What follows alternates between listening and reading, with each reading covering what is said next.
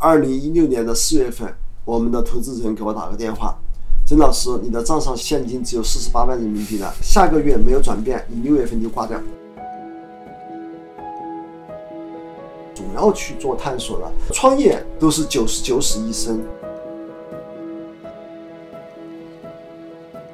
想法永远是好的，现实你要考虑，谁先谁后，随时都可能让这个事情彻底就结束了。所以创业呢，真的是没有平坦路可走的对，一直要面临着各种各样的挑战。所以所有的创业者基本都会走一遍这样的一个路径。嗯我觉得这个其实是非常有意思的一件事情。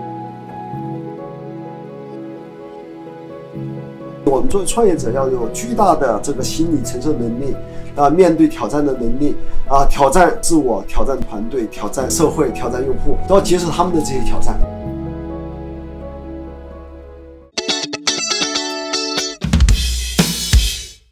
今天特别荣幸呢，来到曾老师的这个私藏地。那曾老师是呃猫王品牌的创始人，约了好几次，然后在各种的自然条件的限制下啊，终于在今天迎着暴雨把这一场这个少儿派对谈，我们把它这个促成了。我先聊一下这个事情的背景啊，啊就是因为今年其实少儿派做了十年以上了，啊，今年第十一年。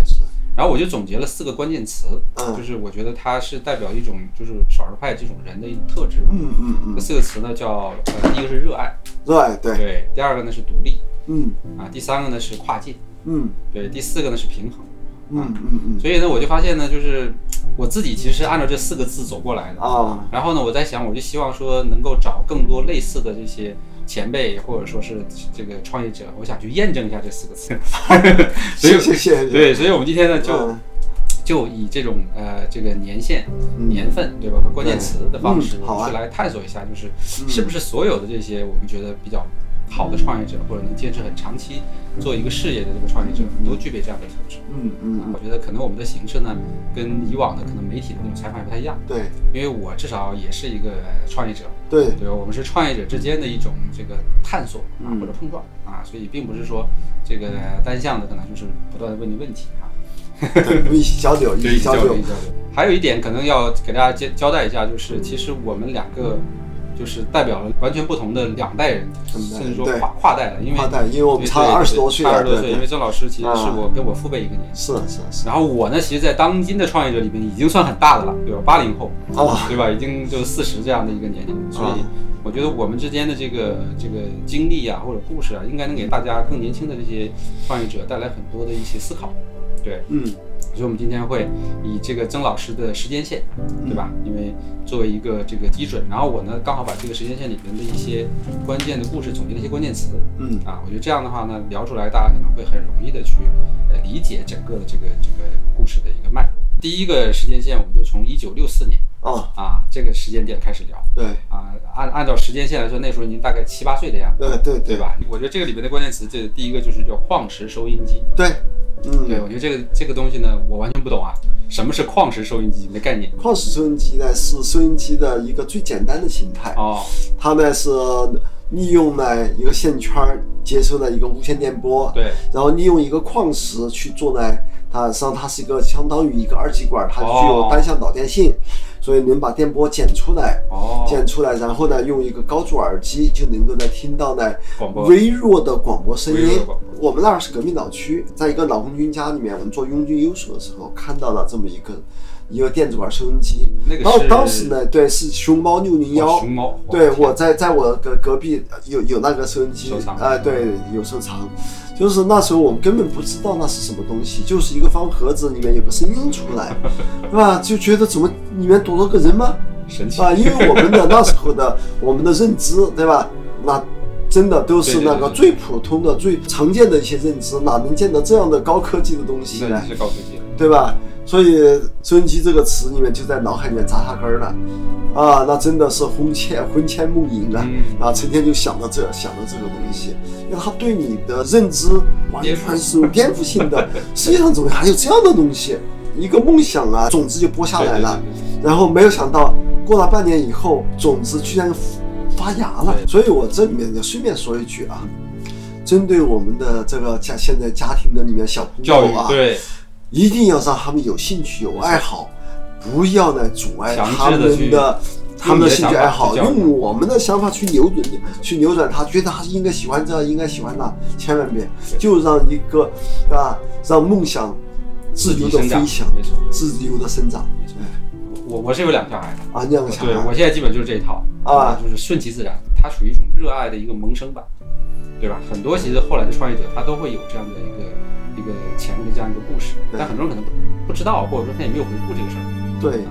但但是我们也许呢，就是说自己呢经历过很多很多，有些东西它呢就给你呢，就是对你的后来产生了重大影响。对可能有些东西就成为过往的烟云了。烟云了啊对但是都不不重要，就像那个讲读书一样，开卷有益。你读了不知道什么时候能用没错，但是你总得要去，总会用到。对，好，那六四年这个时间点，我觉得过去了，然后我们就下一个节点啊，那就是一九七八年。哦，那我觉得这里边有一个有意思点，就是一个时间管理的一个表格。哦，哦，对，这个我觉得是因为我们本身是做呃效率工具起家的嘛，哦，对我哦，对这个事情就特别的敏感啊。啊但是那个时候你是没有所谓电子工具的，没有 没有，因为我那时候在部队，我是七四年高中毕业然后呢插队农村，在农村待了两年，然后七六年呢就参军参的入伍那当兵了，哎，正好我那儿有个那这个照片，二十岁的时候就在青海呢这个高原上面，我在值班的时候拍的。这是通在通讯中，通讯中这是啊无线电台，对吧？在无线电台，高考恢复是在七七年下半年，对吧？刚十月份，是吧？那时候才恢复嘛，对吧？那么我们在部队呢，那么肯定比地方还要呢慢晚晚慢半拍啊。所以这个时候呢，基本上呢要靠自己自学。那么你想，到了七八年到了北京之后，那时候全国的学习风气非常范围非常浓，那毫无疑问，对吧？自己呢就会更加的去珍惜时间，对，就怎么样的去安排自己的学习。所以你看那个规划里面，我还有复习，对，我也也想呢去再去参加高考。当时呢就看了很多就是这样的一些一些 啊，就这样的一些书哎呦，啊，天哪！呃，哦，负反馈放大器，对，这是学习的笔记啊，嗯、现在让我看我也看不懂啊。啊，对，你看这都是学习的笔记。所以呢，就讲在时间管理上面呢，就是就已经养成习惯了。然后呢，时间管理就是对原来的习惯再做一个优化嗯，啊，再做一个优化对。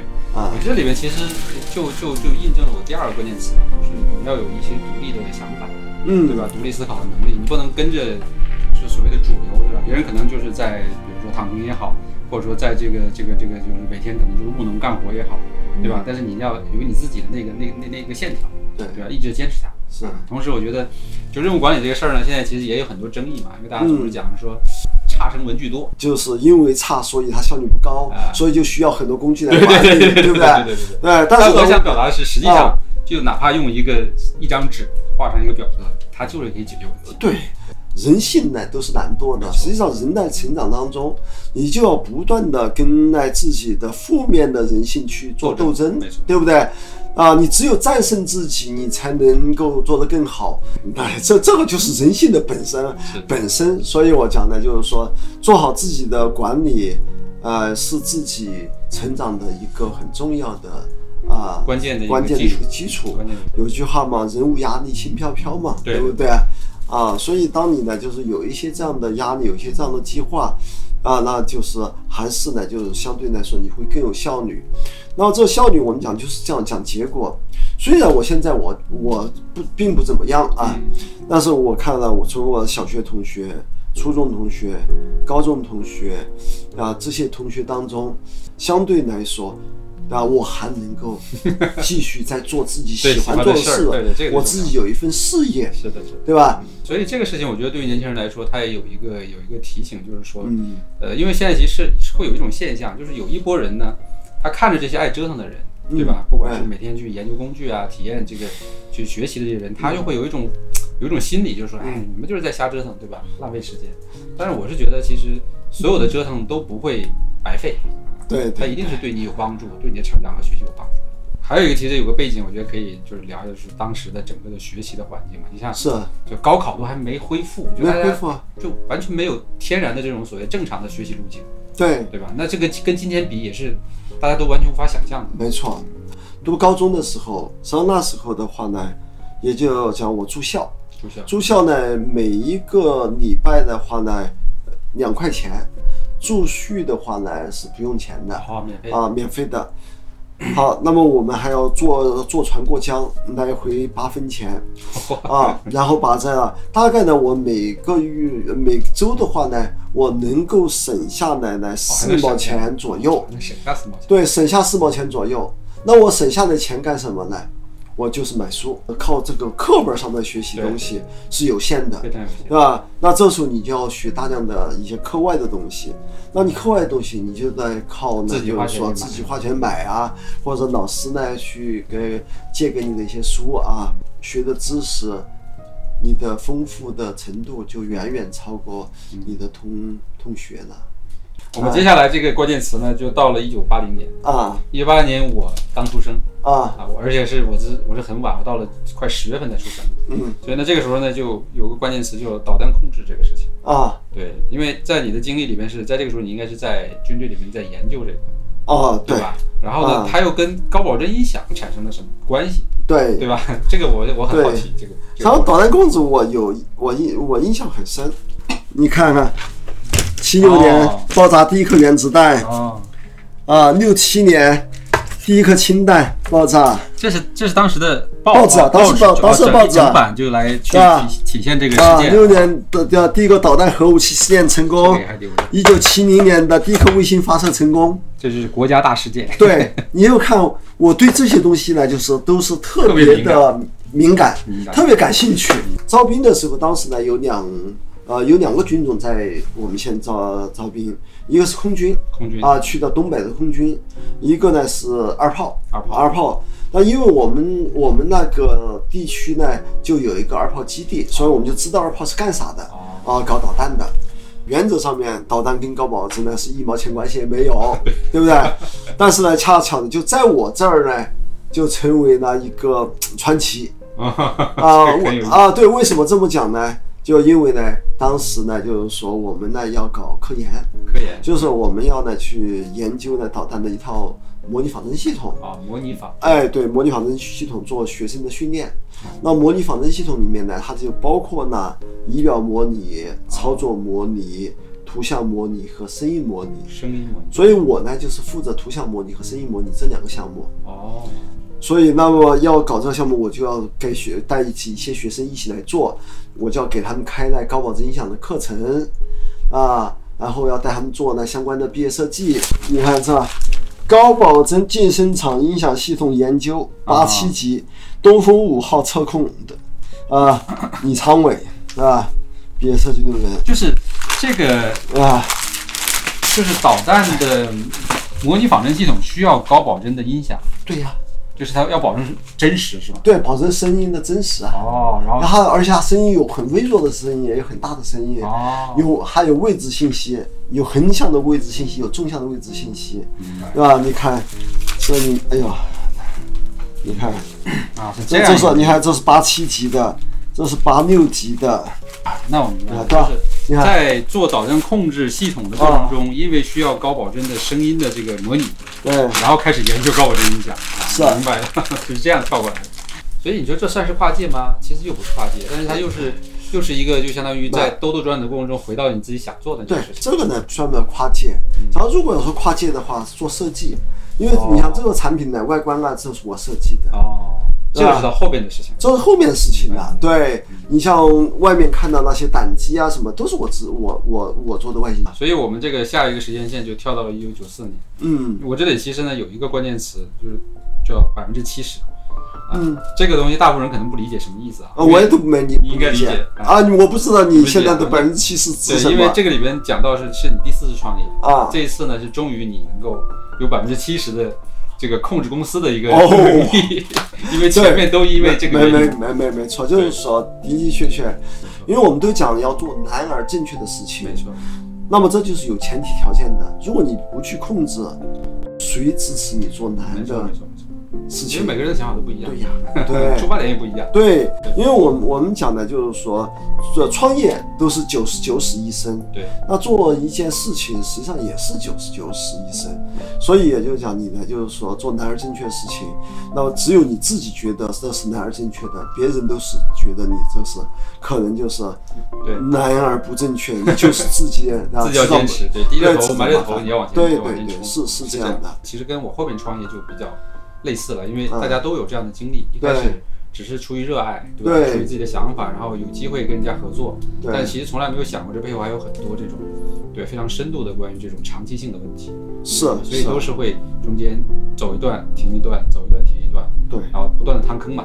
是是是，从六四年到七九年，七九年到九二年，九二年的到二一年，一直到现在，基本上都只做一件事情，对对对，就是做与收音机和音响相关的事情，对吧？也要坚持了快六十年了。对，然后下一个关键词是九八年，突然就停止经营了，对对吧？对对对，就是你好不容易能够控制这件事儿了，但是嗯还是会有很多突如其来的意外，让你无法去是。去解决的。那那这时候真是那时候 叫天天不应，叫地地不灵，欲真的是欲哭无泪呀、欲哭无泪。因为那正常的原因啊，你就是必须得停。对，九八年当时呢，就是我们企业一停了以后，那这时候呢，实际上不管你愿意不愿意，你都得去反思自己。对，我突然发现一个问题，我不会用电脑了。哦，你想，我八十年代初那时候已经呢，我们就是最开始接触的电脑，对，那对啊，那时候叫那时候叫计算机，对对对这时候一下静下来了。对那时候 IT 对吧，个人电脑已经飞速发展。对那我我我这时候我就想，哎，那我用一下电脑吧，开始学一学吧。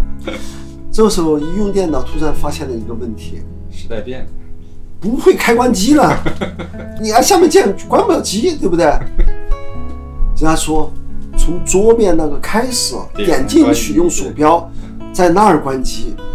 哦，这就是这个动作，让我一下就知道我脱离时代了。啊，所以那时候呢，那就开始呢自己呢买主板、买显卡、买声卡，对吧？买网卡，然后呢就开始自己来传电脑、装电脑，很快的呢就把电脑知识呢就给补上来了。好，然后下一个时间点，我们到二零零三年，嗯。那这个里边我选了一个关键词是情怀，嗯，就是说这个时候你是应该其实收音机已经开始很早就在收藏了，对啊。那这个时间是是不是最最多的时候还是怎么样？哦，没有已经成是体系了，是是这样的。那么零三年在创业，就相当于我第五次创业。第五次。啊，第五次创业老司机创业嘛，再加上你，我已经有经验也丰富，经验丰富，资源也丰富，对对对吧？那么当然呢，就是这时候的这个创业呢，很多人都觉得我要做胆机，还要做回胆机，我不愿意呢去做那个已经嚼的没有味道的馍馍了，对啊，所以我呢就是还是要做新的东西。那这时候我呢就决定做高端的多媒体。其实创业有时候很多时候就是这样，就是，啊所以为什么提到情怀这个事儿？因为今天情怀这个词呢，也有很多的负面解读，对对吧？大家都觉得，哎呀，情怀没有用啊，这个东西对吧？不挣钱，对吧？就是浪费时间。哎呀，啊，在这个社会上面，我们讲挣钱当然需要，因为你生存需生存，但是人和动物不一样嘛。你看那些猪啊、狗啊，它都不，它也不挣钱啊，对不对？我们因为是人呐、对你有你有对吧？我对我们在享受前人给我们创造的这么多好的这种价值和成果，那么我们为什么不能够用我们自己的努力？去为人类也去做做点点有有意思的事情呢，对不对？让这个社会更加美好呢，没错没错，对吧？所以人之所以为人，就是因为你能够去创造一些独特的价值出来。所以我觉得，对于很多人来说，其实对于情怀这个事儿，我觉得大家还是要有正面的认识。因为我也一样，在我的办公室也有一一面墙的老手机嘛，啊因为我是后来就是这个因为喜欢手机，对玩做这做自己的社区，是对，所以也是一样会收藏很多东西。我现在也是会从这些老设备里看到很多，就是我觉得非常有价值的东西。对，因为我们讲人呢，他呢和这些其他动物不一样的，它有文化。没错，那正是因为这些东西，它才推动了人类的进步和让对推动了社会的科技发展。就是不要呢这个成为行尸走肉，你就一定得要有，还是要有 对，有情怀。对情怀是一个很重要的，就是我们能够去创造这些差异化的一个核心底层是对吧？这个对，是不要去呢负面去理解情怀，要多看呢情怀它的正面的长期的作用。对对长期价值，是的，因为大家就是短视，短视已经形成了一种习惯性的东西。对从短视频开始，对吧？到所有的东西都是短最好。哦好，然后呢，接下来其实就到了二零零四年啊，这里边的关键词呢就是 BBS，因啊为我这个东西，这个时候我就开始有有同感，因为我也是从 BBS 起步的，啊。在 BBS 玩手机，然后最后自己做了个 BBS 哦，啊，但这个时候您在 BBS 上就已经开始第一次的所谓的这个叫做做团购，对，做团购。然后我呢，就是说传完电脑以后，当时就开始呢，就呃就参加 BBS，就已经在 BBS 里就在已经在 BBS 了。那么我呢，就是说印第一个印象最深的一个 BBS 叫飞翔鸟，飞翔鸟 对，叫飞翔鸟 没。然后那时候呢，也不是有榕树下，我去的那个论坛的话呢，现在有一个人物呢，当时呢是显卡显卡论坛的哦啊，是那么是现在的谁呢？理想，啊，对，理想当时还在理想汽车的理想。哎，理想汽车理想，当时呢，当时他还在石家庄读大学，飞翔鸟这个论坛里边的不同的板块。不同板块。啊，显卡板块是对啊对，它对它有显卡板块、声卡板块啊、主板板块啊，叫什么显示器板块？等等啊，好多个板块。现在中国已基本上已经没有说 BBS 的话基本没有，但在欧美还有大量 BBS，还在继续。还在就 BBS。然后我们讲的 BBS，实际上我觉得没有是一个遗憾。嗯为什么我特别怎么说感触深呢？因为我的创业其实就是源自于对于 BBS 这种模式的这种一种理想吧。对对，它是吧相当于？像一种乌托邦一样的感觉。对对，我自己做到这么一台收音机之后，最后呢，我就把它呢用一个文档来把它呢表达出来。嗯，发了个帖子，对啊，就发了个帖子啊，对，对吧？哇，这时候人都说哇，真的不不错，我也想要，他也想要。他们找版主，版主找到我说啊，这个是那你要不做一批吧啊，做一批吧。我说这个，我说这个不可能啊！我这些我说这些我们的论坛大家都养成了收垃圾的习惯了，对买都买了一台收音机一两百块钱就已经很贵了。对对对对对我我做这个东西很贵的呀。他是说你算一算，试一试。啊，试一试。好，然后我就算了一下，我两千块钱一台，必须至少一百台。啊，其实也没挣钱。他听到以后，他就是说不可能的，这论坛怎么可能有这么多人来花两千块钱买这个结果没想到，这个居然成功了。成功了。对对对，本来以为大家会很满意，结果没想到呢，把我骂的要死，哇，骂在论坛里面骂了二十多天了，这也问题那也问题。好吧，对，的确呢，我觉得该骂啊，为什么呢？哪里人家？花两千块钱买了这么一个东西，结果你做的像一个 DIY 的东西，哦那人家为什么会会要呢？对吧？而且呢，这些论坛全是高手啊，对，有懂，都每个都都都懂，对吧要？求特别高。对，都是高手。好，那么这时候就看你的态度，你有两个选择，你一个选择就是，对吧？把自己的账号注销，跑路；还有一个就是，你面对问题解决面对问题解决问题对。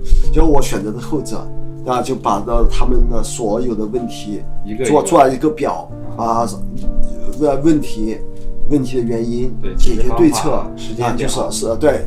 好，这时候我就告告诉他们，我说我要召回，我要重新设计，哦，所以我成为当时国内三 C 产品的第一个召回的人。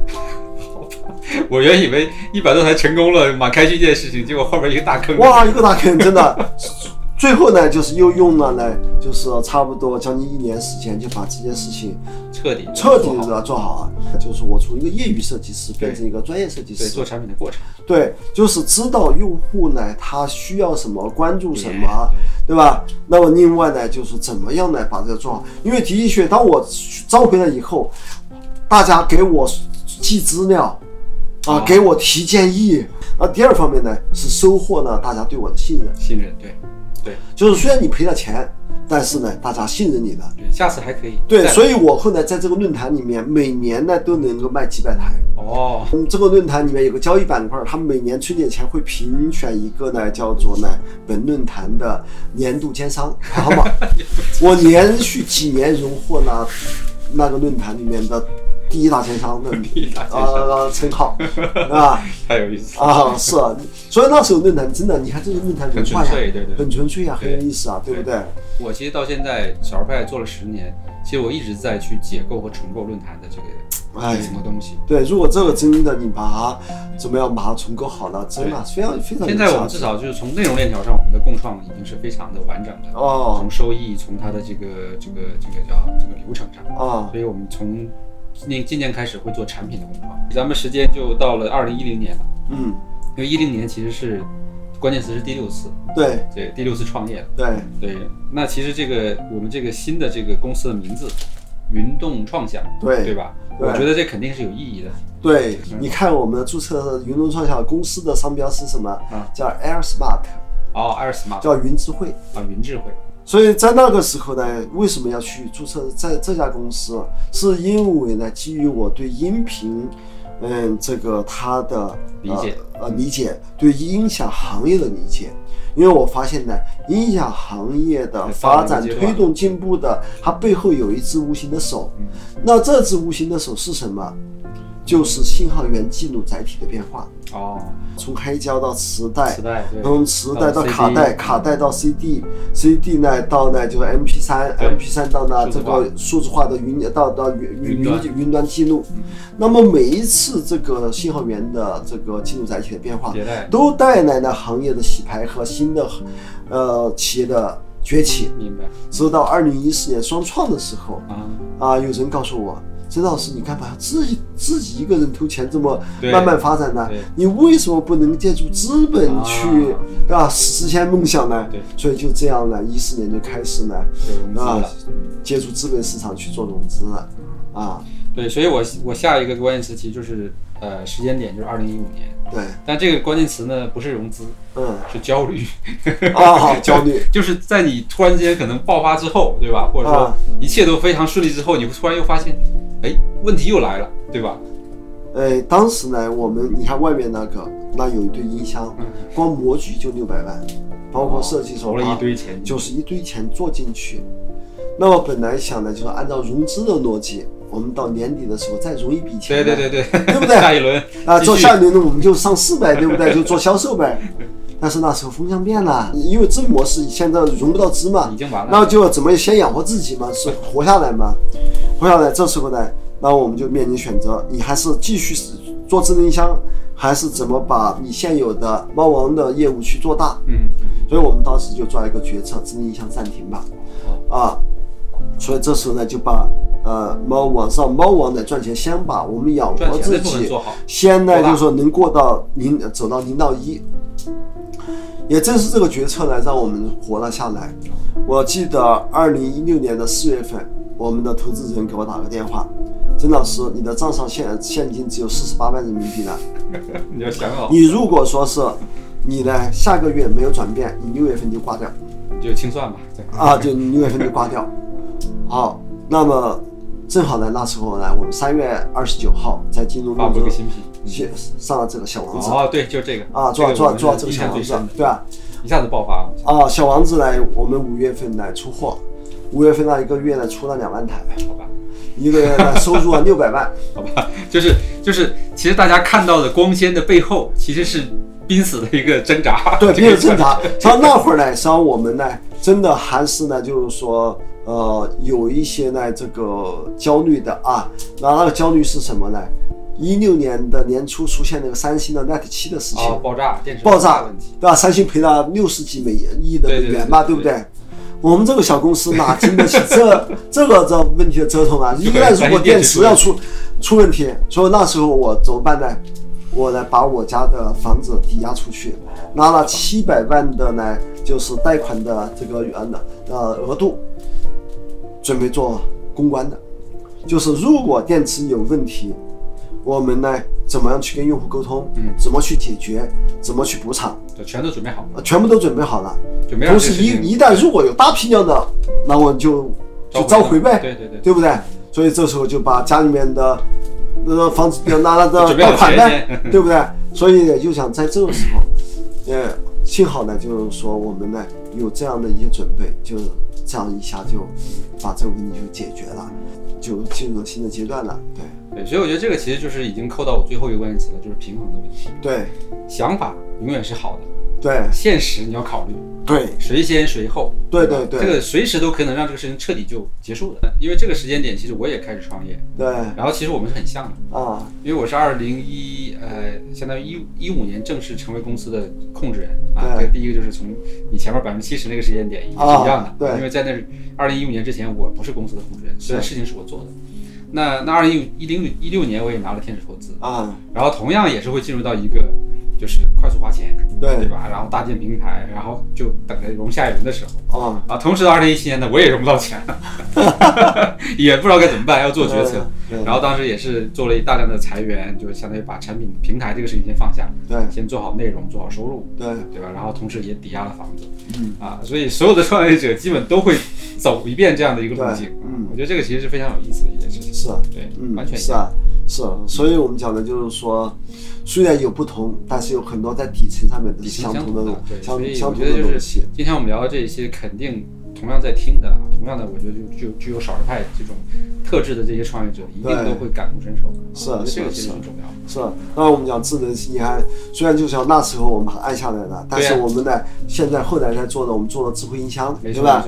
说做智慧音箱，那么就是也就讲，如果说是没有我们十年前十年前的那那时候对行业的认知和布局，没有后来的就是说我们呢的平衡，对吧？对，啊，平衡，就那那也就没有妙波新的妙波音箱的这个产品的出来，对，啊，所以这个就最后面其实两个关键词就分别对应是二零二一年的一个新品牌，对对吧？就是 XOG，就是呃这个对吧？啊，对对。比较这种比较比较比较从跨界科技科技潮比较偏男性向的，啊，那这样的一个垂直领域的一个突破吧。对对对其实也是蛮成功的，几款产品都卖的非常火爆。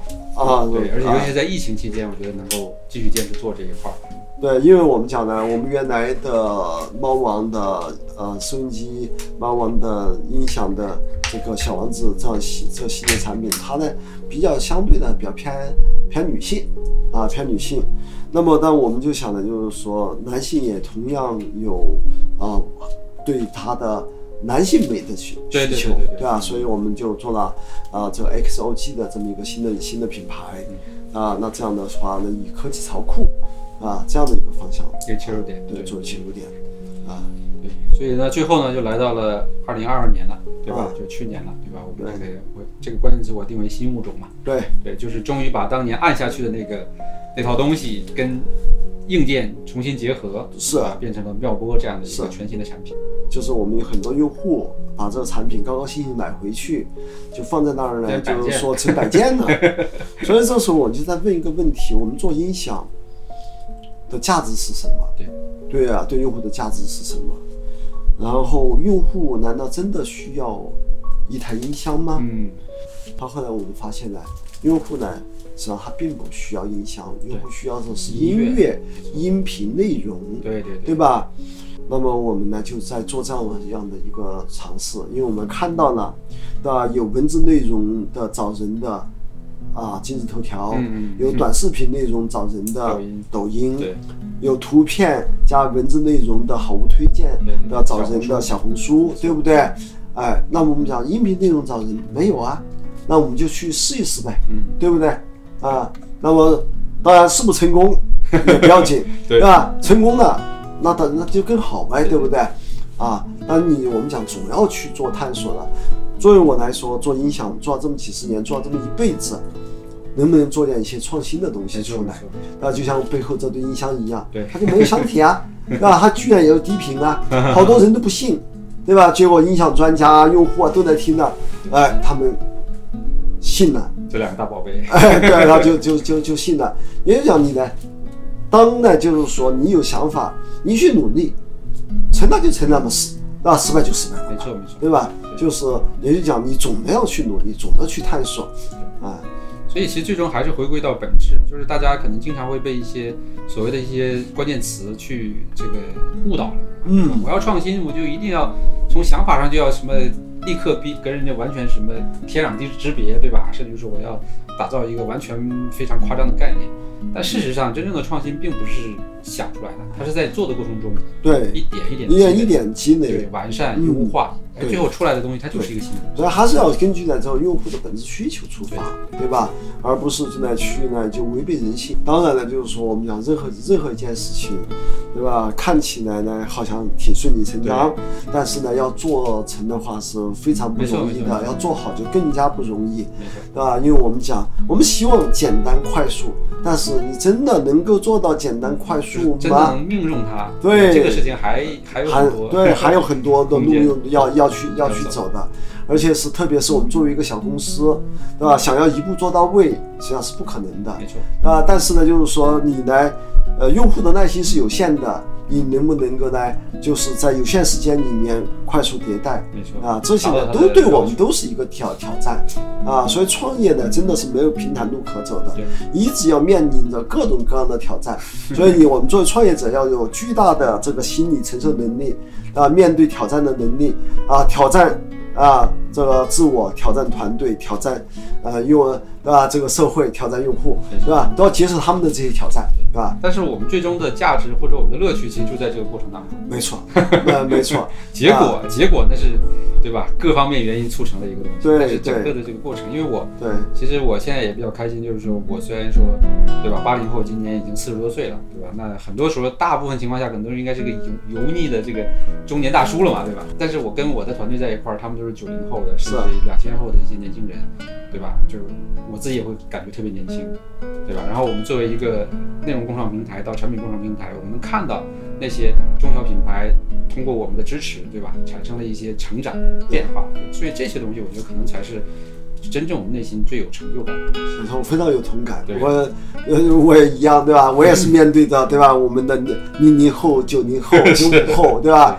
啊，但是他们呢非常优秀，在他们身上能学到很多很多很很多的很多东西，对，对吧？包？括审美这些，就是确实我对对对，呃，这个啊，你刚才有一句话就是说，让我们也变得年轻了，啊，说的特别好，对，所以我觉得，反正今天我觉得我们聊了这么多，我觉得是能给很多，呃，不管是消费者对吧，还是从业者吧，就是能给他们看到一些本质性的东西。是因为大家可能从外表看，包括我可能最早，呃，没有跟您接触的时候，我我我一直也认为啊，猫王就是一个很好看的这个一个一个音响播放器一个产品，对对对，对吧？其实整个背后的这些所谓的思考也好，或者说背后的积累，其实是不不很难被人知道的，因为对就是大家没有没有这种所谓的这种耐心，对吧？去看或者去听，对。但我们还是希望把它做出来。因为的确，你们呢是做了这个，呃，非常深度内容就是深度啊、优优质啊，对，深度的、优质的、有观点的，没错啊，有有见识的，啊，能够给大家带来一些不同的思考啊思考我，们的 slogan 叫“少数派改变多数人”嘛，是